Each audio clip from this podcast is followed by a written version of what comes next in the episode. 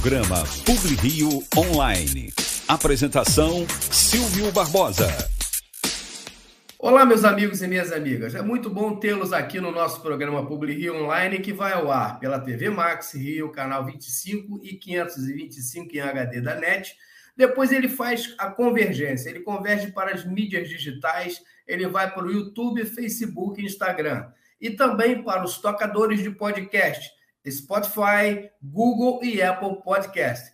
É um programa que você pode assistir em qualquer lugar do mundo. Hoje nós vamos fazer diferente. Hoje nós vamos direto ao, à Super Rádio Tupi. É, porque na quinta-feira passada, o meu amigo Clóvis Monteiro entrevistou nada menos do que o ex-ministro Sérgio Moro, que hoje é candidato à presidência da República. E por acaso, na quinta-feira, foi o Dia Internacional da Corrupção, que o Sérgio Moro também veio ao Rio de Janeiro lançar o livro dele contra a corrupção, né? Então eu vou levar, vou entregar o programa hoje para o meu amigo Clóvis Monteiro, meu irmão. Tá bem entregue, Clóvis. Você agora daí toca o programa. Estamos aqui assistindo. Um grande abraço. Vamos lá, Clóvis. Estamos com o pré-candidato à presidência da República, doutor Sérgio Moro, ao vivo nos estúdios da Tupi.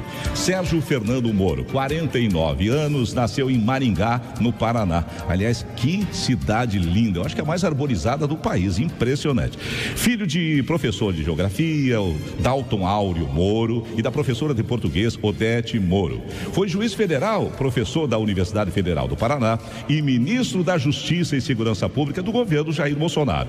Moro é casado com Rosângela Wolff, de Quadros Moro, que também é advogada. Tem dois filhos. Pré-candidato, vou chamá-lo assim como estou tratando todos os que estão se apresentando aí para a eleição de 2022. Pré-candidato à presidência da República, doutor Sérgio Moro. Bom dia. Bom dia, é um prazer estar aqui, Clóvis. Também cumprimentar o Felipe, o Maurício, cumprimentar os ouvintes da Rádio Tupi. É sempre um prazer estar aqui no Rio de Janeiro é, e estou muito contente. Hoje é dia, inclusive, internacional de combate à corrupção. Isso. A gente tem que lembrar coincidência, isso. Coincidência, né? E também é importante. Foi coincidência ou o senhor escolheu esse dia para vir aqui falar com no Rio de Janeiro, o dia do, do combate à corrupção? Ah, não posso contar. Ah, recentemente, o senhor Sérgio Moro declarou que, abre aspas, existem pessoas boas no centrão. Fecha aspas, sua declaração. O senhor faria uma aliança com algum partido do chamado Centrão, é, doutor Sérgio Moro? Tem pessoas boas em todos os partidos. O que eu tenho sempre dito, que a gente quer fazer um projeto e apresentar para o país, nessa condição de pré-candidato, Agora, você tem que conversar com todo mundo, você tem que ter diálogo para você construir dentro da política. Uhum. Mas a gente tem muito claro, e isso acho que é um diferencial em relação aos outros, que nós vamos trabalhar com princípios, com valores e tendo limites. Então a gente não vai ultrapassar e fazer qualquer transgressão ética ou proteger alguém, ou proteger corrupção. Isso eu tenho dito, né? Está no meu DNA o combate à corrupção.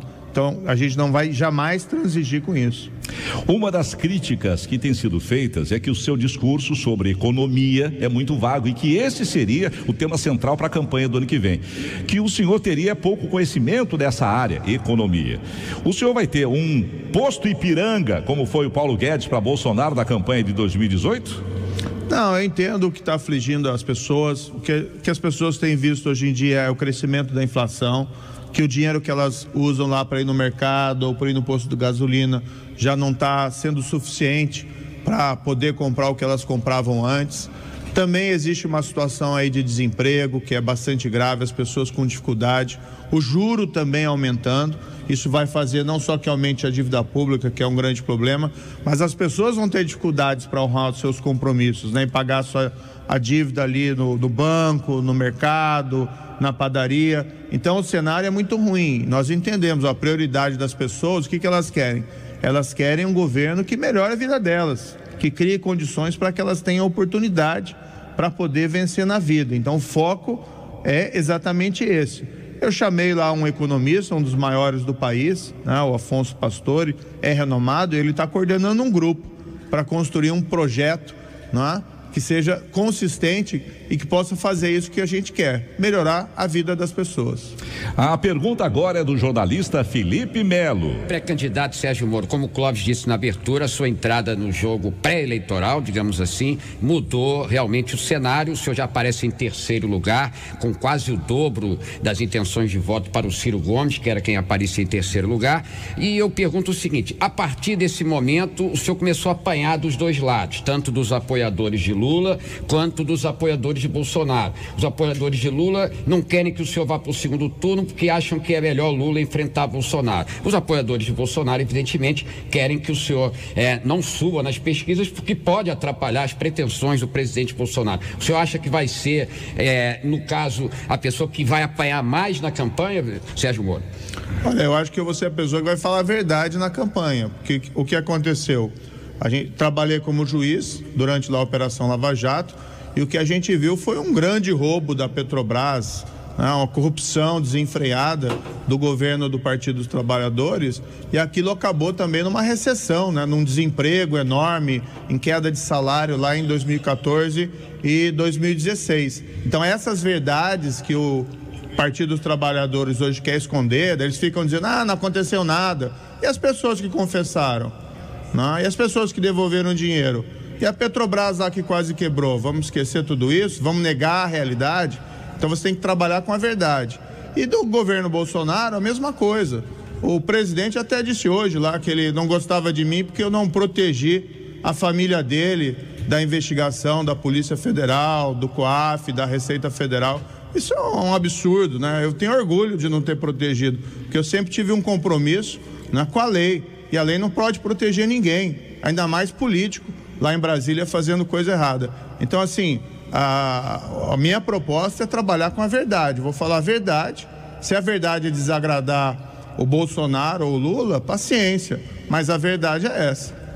Nós estamos recebendo nos estúdios da Rádio Tupi, a maior rádio do Brasil, Sérgio Moro, pré-candidato à presidência da República. A próxima pergunta é do jornalista Maurício Menezes. Doutor Sérgio Moro, há três anos o senhor surgia no cenário nacional né, como uma grande tábua de salvação para o país. Hoje o senhor é apresentado como inimigo, o senhor não é adversário, o senhor é apresentado hoje como inimigo. E recentemente o senhor disse que o senhor errou e que 50 milhões de pessoas erraram com o senhor. Em que momento o senhor percebeu que tinha errado?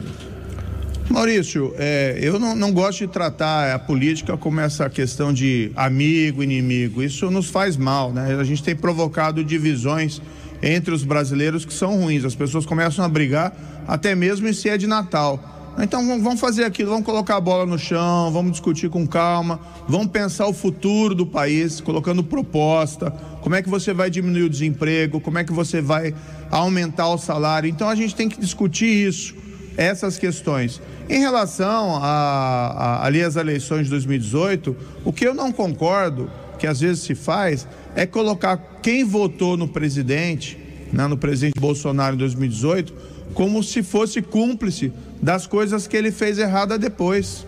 Né? Isso é errado, isso é tratar de maneira injusta o brasileiro que estava ali naquele momento, fez uma escolha, muitas vezes faz uma escolha porque não quer, uma, não quer algo pior, acaba depositando sua fé no presidente eleito e o presidente que descumpriu as promessas. Né? Então o culpado não foi o eleitor, o eleitor escolheu aquilo que a política apresentou para ele. Então apenas essa ressalva. Eu não acho que eu não acho que quem votou errou ali. Quem votou fez uma escolha e quem errou, na verdade, está sentado na cadeira do Palácio do Planalto, é o presidente.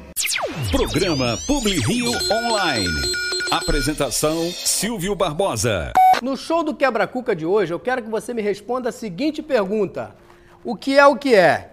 Quanto mais rugas tem, mais novo é. A pergunta é: o que é o que é? Quanto mais rugas tem, mais novo ele é? Eu vou deixar o nosso WhatsApp aqui para você responder. E logo a seguir, depois no nosso próximo bloco, eu vou dar a resposta. Então, aguarda a sua resposta. Até lá. Aí, pessoal, números que eu acho bem interessantes sobre o Covid, sobre a Ômicron, obtidos em universidades, centro de pesquisa. Vamos lá? Sábado, registramos 196 óbitos no Brasil é o menor número dos últimos 15 dias. São Paulo, pela primeira vez, tem menos de mil pessoas internadas em UTI desde o pico da pandemia. Duque de Caxias, que tem a maior estrutura de atendimento de UTI da Baixada Fluminense, está com 85% dos leitos vazios. E todas as pessoas infectadas pela Omicron têm sintomas leves. O que, que significa? Que pode ter muitas pessoas que se infectaram e não têm sintomas nenhuma, que a vacina pegou. Gente, esses números são números que tem que manter a atenção, mas são números bem otimistas. Grande abraço. Imagine uma grande mesa reunindo aqueles que mais amamos. Gente que cultiva os nossos melhores frutos, da semente ao fio de azeite, entregando sempre o melhor com muito carinho e dedicação. São essas pessoas que trilham nosso caminho para o futuro e que estarão sempre onde a paixão por azeitonas estiver, juntas ao redor de nossa grande mesa. Vale Fértil, há 30 anos cultivando grandes histórias. Eu vim aqui para recomendar a você, se você quer comprar móveis de escritório, tem uma loja que é sinônimo de qualidade há mais de 30 anos. É a CVL Móveis. Ela fica ali na Barrão de São Félix, número 18.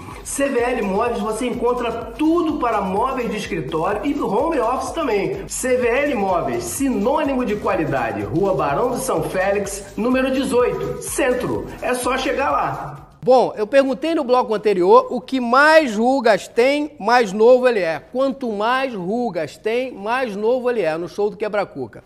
A resposta é pneu. Quanto mais rugas tem, mais novo ele é, o pneu. Quem vai receber o kit da Batata Crack é a Maria do Rosário Nascimento, lá de Irajá. Muito obrigado e continue participando. Na próxima semana a gente volta. Estamos assistindo a entrevista do meu amigo Clóvis Monteiro com o ex-juiz Sérgio Moro e ex-ministro também, que é candidato à presidência da República do Brasil. Então, é muito bom assisti-los aqui. O que um candidato da terceira via, estamos referindo à polarização Lula, Bolsonaro, Bolsonaro, Lula. Aí aparece o senhor o que um candidato da terceira via mais vai precisar neste cenário. O senhor está preparado para fazer esse papel? Porque aí teria que eh, chamar todas as outras tendências. O senhor não entende assim, eh, doutor Moro? Nós estamos conversando com, com vários partidos, com, com vários políticos, porque a gente, o que a gente quer fazer? Um projeto que sirva para o país. E aí você vai ter que enfrentar esses problemas do emprego, da saúde, da educação, retomar o crescimento econômico é fundamental e para isso a gente precisa restabilizar a economia. Agora, a gente também precisa continuar firme é, com combate à corrupção. Né? Nenhum dos outros desses adversários defende isso. Isso é importante. A gente está falando aqui Dia Internacional da Corrupção. Né? Isso é dinheiro que não é desviado. Isso é economia que vai ser mais eficiente. Os projetos e investimentos do governo que vão funcionar mais. Então a gente tem que construir um projeto que seja consistente, trazer né, os partidos, mas também conversar com as pessoas, para que a gente possa convencer as pessoas que o nosso projeto, além de ter consistência, tem credibilidade para nós executarmos. Isso significa que a gente tem que conversar com todo mundo, né? não tem aí que fazer exclusões, a não ser com aquelas pessoas que a gente sabe que fazem coisa errada, que se desviaram da vida pública, que estão envolvidas em corrupção. Aí realmente não tem como conversar aí é complicado. Começar pelos aqueles que acusam o senhor de ter usado na época né, o seu papel de eh, realce, destaque do cenário eh, brasileiro para uh, fazer campanha política na época para o, o presidente Bolsonaro, que era candidato. Vamos começar por esse tema, por favor, doutor Moro. Claro, tranquilo. Olha, eu nem conhecia o presidente Bolsonaro, por exemplo, quando eu dei a sentença do caso do Lula. E eu dei a sentença porque você tinha lá, a Petrobras foi roubada. Né? O governo foi roubado, o contribuinte foi roubado, o cidadão foi ali roubado. Aquilo foi uma festa da corrupção ah, durante ali o governo do Partido dos Trabalhadores. Eu proferi aquelas decisões e as minhas decisões foram mantidas pelo Tribunal de Apelação em Porto Alegre, pelo Superior Tribunal de Justiça lá em Brasília. Ou seja, não foi só eu. Né? O próprio presidente, ex-presidente Lula, ele só foi para a prisão quando o Supremo Tribunal Federal autorizou. Depois, agora, três anos depois, o Supremo vem dizer, ah, não tem nada a ver com isso. Não, o próprio Supremo autorizou aquilo. E todo mundo sabe, Clóvis, isso é uma verdade que acho que ninguém, ninguém coloca em dúvida, que a Petrobras foi roubada, que o governo foi roubado. Lembra aquele outro caso que teve lá do Supremo, julgado, mensalão, né? o ministro Joaquim Barbosa liderou lá o Supremo e disse, o que, que o Supremo disse? Que tinha um esquema de compra de voto, de apoio político, de deputado lá no Congresso para o governo do Lula. Né? Então, ou seja, era um governo que tinha um modelo de corrupção. O que aconteceu foi sim que nós fomos firmes contra a corrupção, julguei os casos baseado na lei, baseado ali nas provas. Depois, em 2018, o presidente que foi eleito e as pessoas haviam escolhido ele, me convidou, né? Ó, vamos lá para o governo, vamos consolidar o combate à corrupção, vamos combater o crime organizado, vamos diminuir a criminalidade violenta. E eu fui. Né? Tinha uma chance de dar certo. O presidente era meio controvertido, tinha lá umas declarações muito esquisitas, mas todo mundo achava que aquilo era meio. não era de verdade, né? Que ele, como presidente, ia se comportar como estadista. Eu fui, e aí nós combatemos o crime organizado, nós conseguimos reduzir a criminalidade violenta, mas o presidente sabotou no combate à corrupção. Ele mesmo disse aqui hoje né, que não gostava de mim porque eu não protegia lá a família dele de investigação da Receita ou do COAF. E aí, quando chegou o momento que ele queria que eu fizesse isso e eu não concordava, eu saí, né, ainda lá em 2020. Eu não vou trair os princípios e valores do povo brasileiro para atender presidente da República. Olha, gente, eh, as notícias dão conta de que estão aos, aos, aos poucos, aquelas acusações contra o ex-presidente Lula estão caindo, eh, estão sendo anuladas, mas é importante lembrar: até o final de novembro de 2021, foram arrecadados cerca de 1 bilhão e 500 milhões no pagamento de multas fixadas em 120 acordos de colaboração premiada, homologados pelo STF na Operação Lava Jato. São acordos relacionados aos desvios na na Petrobras aqueles que o PT disse que não ocorreram, doutor Moro. É, veja, na Lava Jato teve uma coisa inédita. Pela primeira vez, né, gente que roubou é, dinheiro público confessou, admitiu, olha, eu roubei e começou a devolver. Teve lá um gerente da Petrobras, para vocês terem uma ideia, que devolveu 100 milhões de dólares que ele tinha lá em contas na Suíça. E ali a gente começou a ver pela primeira vez na história do país gente poderosa, né, dono de empreiteira, gente que se achava acima da lei, que podia fazer qualquer coisa, presidente da Câmara dos Deputados, aqui até aquele deputado, né, que lá encontraram um milhão e meio de dólares em conta da Suíça de, dele, foi condenado, foi preso. Agora, é, é muito difícil você ter processos contra gente poderosa. Quanto durou a Lava Jato? É, nós tivemos um momento diferente no país que as coisas funcionaram. Agora nós estamos num momento em que aquele sistema político, esse sistema da corrupção, está revidando. Ontem até eu vi lá que anularam uma decisão de condenação, que nem é minha, do juiz Marcelo Bretas, contra o, o Cabral. Né? O que o Cabral fez com o Rio de Janeiro é um absurdo. Ele roubou do primeiro ao último dia, pelo jeito, do Estado. Eu mesmo decretei a prisão dele. A primeira prisão dele foi minha e também do Marcelo Bretas. E agora vem lá a tribunal dizer que isso não aconteceu? Né? ou dizer que teve um problema de um carimbo, de uma formalidade que não foi cumprida, a gente tem que ser um pouco mais sério, não é que essa coisa pública, é, infelizmente está havendo né, um, um retrocesso, é, a gente respeita muito os tribunais, as instituições, mas isso deixa a gente indignado. Pré-candidato, doutor Sérgio Moro, ficamos sabendo que, se o senhor for eleito presidente, já tem a primeira força-tarefa planejada, que seria a força-tarefa de combate a pobreza deve ser. É isso, Sérgio Moro? Clóvis, é isso. Um dos grandes problemas do Brasil é a pobreza, ela tem aumentado. Então, um dos nossos planos é criar uma agência, né, que a gente tem chamado de uma força-tarefa de erradicação da pobreza, que vai ter por uma missão específica trabalhar esse, esse, essa questão para poder resgatar as pessoas dessa armadilha da pobreza. A gente tem esses benefícios que são importantes, Bolsa Família, o Auxílio Brasil, mas muitas vezes as pessoas precisam ter uma atenção mais individualizada. Às vezes o que a pessoa precisa para escapar dessa armadilha é um emprego, é um tratamento de saúde, é às vezes um treinamento profissional. E a ideia é a gente ter uma agência que possa trabalhar em todo o país e ter esse atendimento né? O pessoal mais chique chama customizado. Isso. Mas no fundo é uma atenção individual. Isso. Porque vamos cuidar ali da, das pessoas. Né? Para a gente poder superar finalmente essa chaga. E a ideia não é criar um órgão novo com mais burocracia e gasto, mas sim pegar os melhores dos melhores da administração pública federal, estadual e municipal e fazer uma força-tarefa por isso que essa ideia da força-tarefa, né, dentro de uma agência uhum. nacional de erradicação da pobreza. 9 e 12 do relógio da Tupi, você está ouvindo a entrevista com o pré-candidato à presidência, Sérgio Moro. Na agência Mais Resultado, o publicitário Emanuel está ouvindo, diz, todo mundo parou de trabalhar para ouvir a entrevista. E ele pergunta: como é que o senhor vê a opinião dos petistas e que tudo que está acontecendo foi arquitetado para que você se lançasse presidente? Não, eu nunca pensei nisso, de me lançar, de colocar esse projeto em andamento. O que aconteceu foi que eu saí do ministério, fui lá muito criticado, né? muita mentira que foi veiculada, mas sempre foi tudo muito claro. Eu saí porque eu tinha um plano que era o plano que as pessoas também imaginavam no meu papel no governo de consolidar o combate à corrupção. Não tive apoio, eu saí. E aí estava lá, ah, olhando essa situação toda e vendo as pessoas muito preocupadas com o país. A economia vai mal, as pessoas estão sofrendo. Teve a pandemia com mais aí de 600 mil vítimas, um fato terrível. As pessoas agora perdendo emprego e esse desmantelamento né, do combate à corrupção que nos entristece como brasileiros.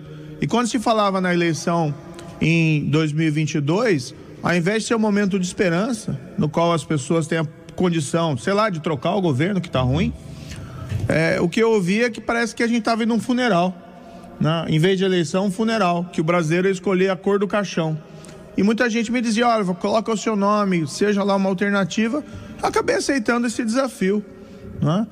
E nunca tinha pensado nisso durante o período lá que fui juiz e depois mesmo como ministro.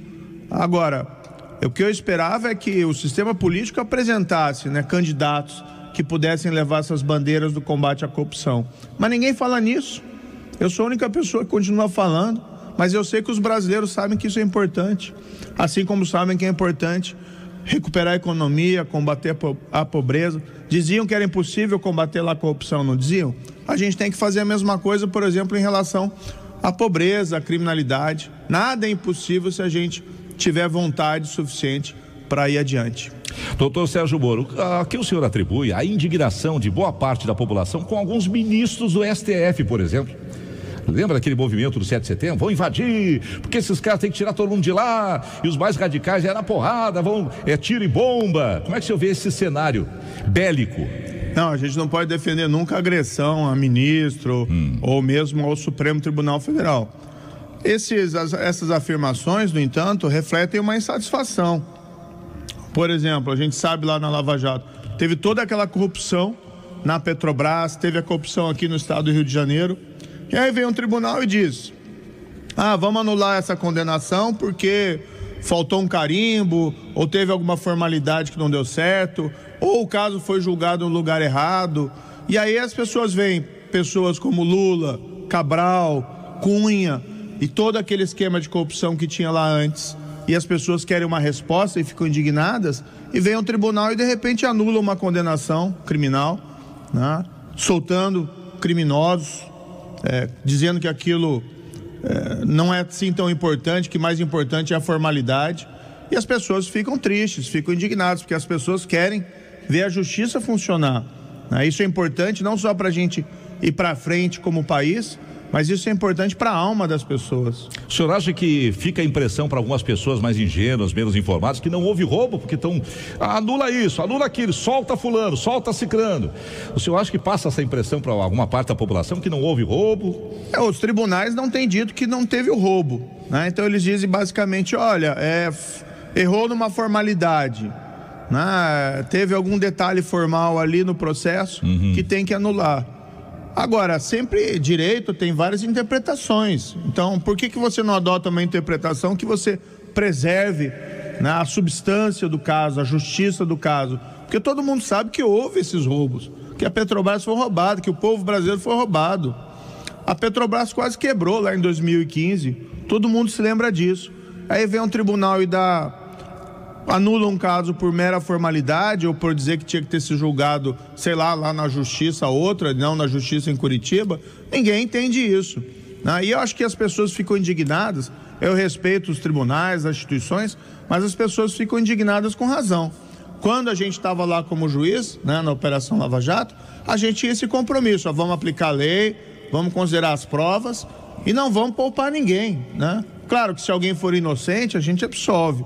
Mas se vem a prova e mostra que a pessoa é culpada, ah, não tem como você ficar ignorando aquilo por uma questão de formalidade, de, de carimbo, de coisa dessa espécie. Uhum. Gente, agora uma pergunta de ouvinte. Atenção, 980 18 8880, a Rádio Tupi, a Rádio Popular do Brasil. Você, cidadão, cidadã, pergunta para o pré-candidato Sérgio Moro. É o Alessandro de Tanguá, pode falar. Bom dia, amigos da Super Rádio Tupi. Eu sou Alessandro aqui de Tanguá. E Sérgio Moro, qual a sua estratégia para agradar gregos e troianos, ou seja, descontentes da direita, descontentes da esquerda e também do centrão? Um abraço, família Tupi. E aí, candidato? Olha, é, as pessoas hoje estão. Alessandro de Tanguá. Alessandro de Tanguá, né? Isso. né? Alessandro, as pessoas hoje estão preocupadas com um governo que ajude elas e que não atrapalhe a vida delas, que as pessoas possam ter oportunidade para crescer, para ter emprego, para ter uma vida melhor, para ter uma educação de qualidade para os seus filhos. Então, o que, que você tem que fazer? Você tem que pegar o melhor que você encontra lá no campo da direita, o melhor que você encontra no campo da esquerda, as melhores propostas do centro, para você construir um projeto que seja importante para as pessoas. E a gente parar com essas discussões né, muitas vezes em cima de ideologia. Acho que assim, é razoável as pessoas discutirem e brigarem por time de futebol. Hum. Aí isso está razoável. Você mesmo, é. é Grêmio, Internacional. Mas tem que falar disso de novo, tem que falar disso de novo. Ah. o pessoal do Inter né, deve estar tá feliz deve, hoje, deve. olhando lá, o pessoal do Grêmio preocupado. Uhum. Então as pessoas brigarem por isso, ou discutirem sobre filme, gosta desse filme, não gosta daquele filme, é uma coisa. Agora as pessoas começarem a brigar na política e tratar um ao outro como se fosse inimigo, isso é errado. A gente tem que ver o que funciona. Né? A gente tem que ter uma visão assim mais prática e pragmática. Então é isso que eu acredito, Alessandro. A gente tem que pensar a política para melhorar a vida das pessoas. E claro, eu entendo também que faz parte disso que o governante seja uma pessoa honesta, que uhum. seja uma pessoa íntegra, para que não roube aí dinheiro que tem que servir ao povo. Né? E também não gera essa sensação que a gente tem de que o país está abandonado, que a gente está em injustiças, vendo tudo isso, as pessoas sofrendo, eh, criminosos sendo soltos, isso tudo faz mal para nós. A próxima pergunta é do jornalista Maurício Menezes. Doutor Moro, só desculpe eu insistir nisso aqui, mas é que eu acho que o, o, o presidente Bolsonaro ganhou a eleição, boa parte, porque muita gente votou no senhor. A verdade é essa. Gente, muita gente gostaria de ver o senhor presidente. Então, o senhor teve uma participação grande nisso. Qual foi o momento em que o senhor sentiu assim, que não daria mais para continuar? Olha, é uma boa pergunta, Maurício. Na verdade, sim, durante o ano 2019, eu fui percebendo ali progressivamente que o presidente não apoiava as minhas pautas. Né? E comecei a sofrer alguma sabotagem. Então, eu apresentei um projeto de lei ali que eu chamava de projeto de lei anticrime, logo ali no começo, ainda em fevereiro, e fui trabalhar no Congresso. Tinha muita coisa boa ali nesse, nesse projeto. E eu percebia que o presidente não dava mínima, não se importava exatamente com aquilo.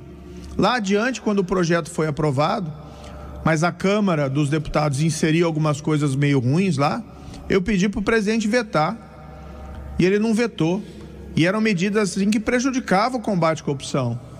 A Câmara colocou algumas regras lá que impediam, por exemplo, prisão de gente acusada por corrupção, que dificultavam ou restringiam esses acordos de colaboração que a gente chama de delação premiada. Eu pedi para ele vetar, ele não vetou. Mas antes disso, ainda lá em meados, né, no meio de 2019, quando teve aquela discussão sobre o COAF, se o COAF ficava no Ministério da Justiça, ou ia lá para o Ministério da Economia. E agora a gente sabe, né? O próprio presidente queria que fosse para o Ministério da Economia e sabotou lá o Ministério da Justiça. Hoje mesmo ele fala lá que ele ficou desapontado comigo porque eu não agi para proteger os filhos dele da investigação da Receita do COAF. Como é que eu vou fazer isso e olhar na cara dos brasileiros que eu estou ali protegendo o presidente da República de investigação né, protegendo quem fez coisa errada. Eu jamais ia fazer isso, jamais ia concordar com isso. Então você vai percebendo que no fundo aquela promessa que ele tinha feito para você, que eu ia ter carta branca para combater a corrupção e fazer o meu trabalho, que ele não ia proteger ninguém, era mentira. Mas fui ficando porque eu entendia que era possível fazer alguma coisa ainda. Até que chegou num limite, que ele tomou aquela decisão de interferir na Polícia Federal. Aí eu falei: não, agora não posso ficar mais. Agora é ser uma escolha entre ser alvo de ataques do grupo dele ou ser cúmplice dele. Eu prefiro ser alvo.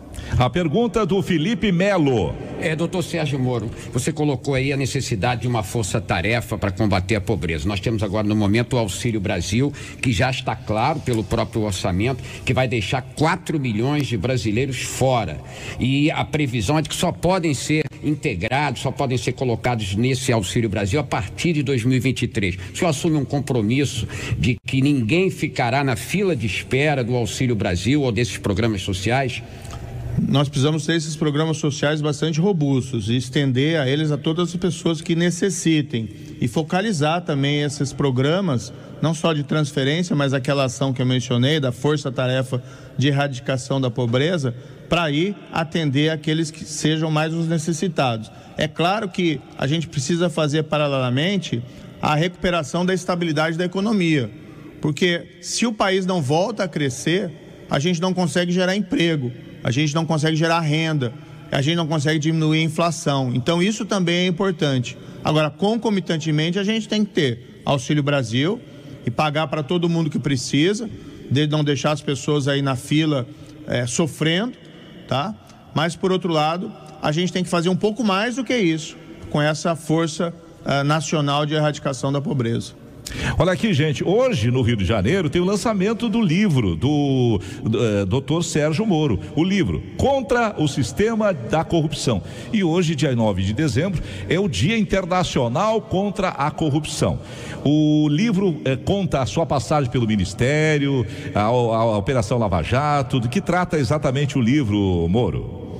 Eu faço um relato sobre o meu período na Lava Jato também o meu período antes como juiz, eu tive vários casos que acho que foram interessantes. Eu tive casos envolvendo grandes líderes de organizações criminosas. Teve, por incrível que pareça, um líder do cartel de Juárez, que é a maior organização criminosa lá do México, que acabou vindo para o Brasil, lá para Curitiba. Eu fiquei assustado até.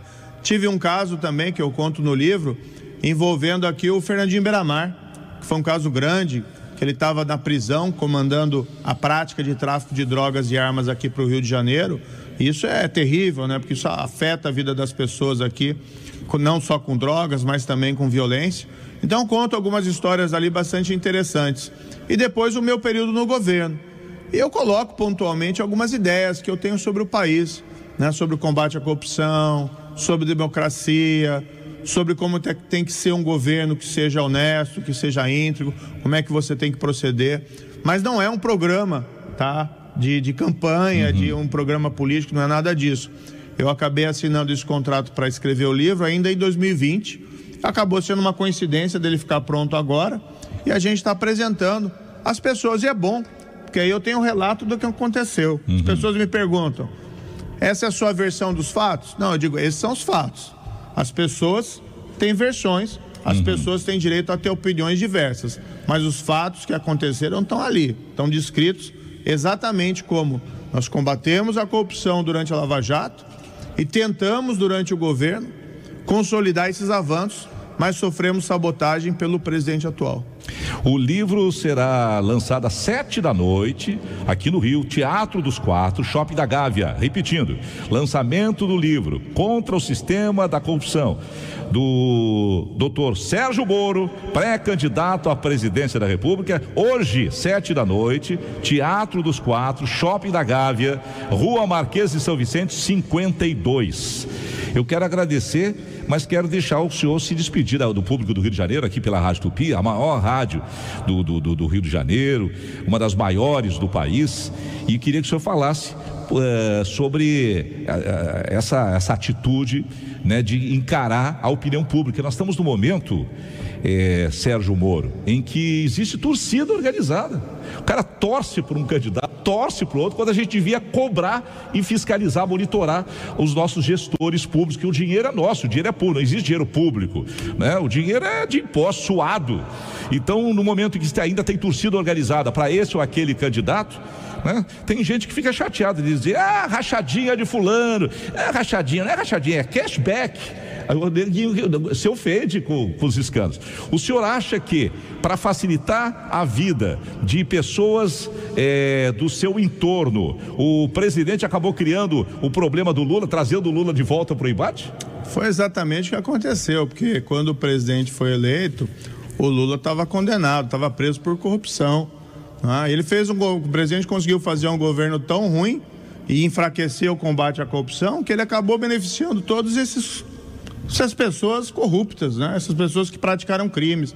Então a gente tem visto aí a Cunha sendo solto, Cabral tendo anu condenação anulada, coisas assim extremamente graves. Né? O Lula voltando aí para a política. É, é, a responsabilidade é dele, né? É a liderança do país. Se o país vai mal, a liderança não pode ser boa. Agora, é importante que a gente vai tratar do futuro e discutir essas propostas, discutir esses projetos, porque as pessoas, tudo bem, elas querem discutir o que aconteceu no passado, isso é importante para ver quem tem credibilidade, mas principalmente a gente olhar para o presente e para o futuro. E aí precisa ver esses projetos. E a gente precisa parar com essas brigas. Né? Essas brigas são muito ruins, como eu disse ali no começo da gente ficar brigando em família, por exemplo, por político. Não faz o menor sentido. Ah, tem gente político que quer se apresentar como mito, outro quer se apresentar como uma ideia. No fundo, são todas pessoas, né? pessoas que têm os seus problemas, que têm os seus vícios, que têm os seus defeitos. Então a gente tem que encarar isso como uma disputa, não uma disputa entre família, entre pessoas, né? Vocês escolham no futuro né, quem vocês acharem melhor mas sem entrar nessa história de achar que o político é melhor do que você, ou é alguém que não tem nenhum defeito, ou que é alguma espécie de ídolo ou uma ideia, um mito, né? Isso tudo é, realmente é bobagem. Uma dúvida, o senhor vai até o fim ou pode ser vice de algum candidato no decorrer do cenário mudando aí? Porque é muito, muito dinâmica a política, né? Clóvis, o que eu posso é. dizer assim, esse navio já zarpou, é. já está no mar já está avançando. Uhum. A gente, eu tenho uma preocupação real com o país, porque eu acho que esses dois extremos, né, tanto o extremo da direita como o extremo aqui da esquerda, são opções que vão de ruim a trágico para o país. Eu não sei o que, que acontece com o país é, se eventualmente um deles for escolhido não só porque a gente vê aquele modelo de corrupção, uhum. o desmantelamento, mas porque as ideias econômicas são ruins deles, as propostas são negativas e o país não vai voltar a crescer. Então, se eventualmente aparecer uma outra pessoa com melhores chances, né, eu nunca tive essa ambição pessoal, então eu posso até abrir mão. Agora, o que a gente percebe né, é que o nosso navio, essa metáfora talvez seja meio ruim, né? É. Insistir nela, mas o nosso projeto está tendo credibilidade, está uhum. avançando e a gente acredita que a gente vai liderar esse projeto. Muito bem, boa sorte, obrigado pelo seu tempo e um bom lançamento, bom evento logo mais, 19 horas, lá na Gávea, o seu livro, tá bom, candidato? Muito obrigado, foi sempre um prazer aqui, quero me despedir, é, não só de vocês, mas da Rádio Tupi e do, do povo aqui do Rio de Janeiro. Né? É sempre uma satisfação vir nessa cidade assim, que é, é fantástica, né? É muito Essa bonita. cidade é impressionante. Exatamente. Eu troquei, eu troquei o meu Rio Grande pelo Rio de Janeiro, é, pelo só, Grande Rio. Só não trocou o time ainda. Ah, né? meu Deus, tinha que voltar esse assunto, meu Deus do céu. Obrigado, Sérgio Moro. Boa sorte, muita saúde, viu? Obrigado, obrigado. Pois é, meus amigos, acho que todo mundo gostou, como eu, dessa entrevista magnífica que o meu amigo, o meu irmãozinho, Clóvis Monteiro, fez com o Sérgio Moro. Na próxima semana, o nosso programa Publi Online estará de volta com outras personalidades do mundo artístico, é, políticos, uma série de pessoas, formadores de opinião, que vêm ao nosso programa para participar. Um grande abraço e até lá!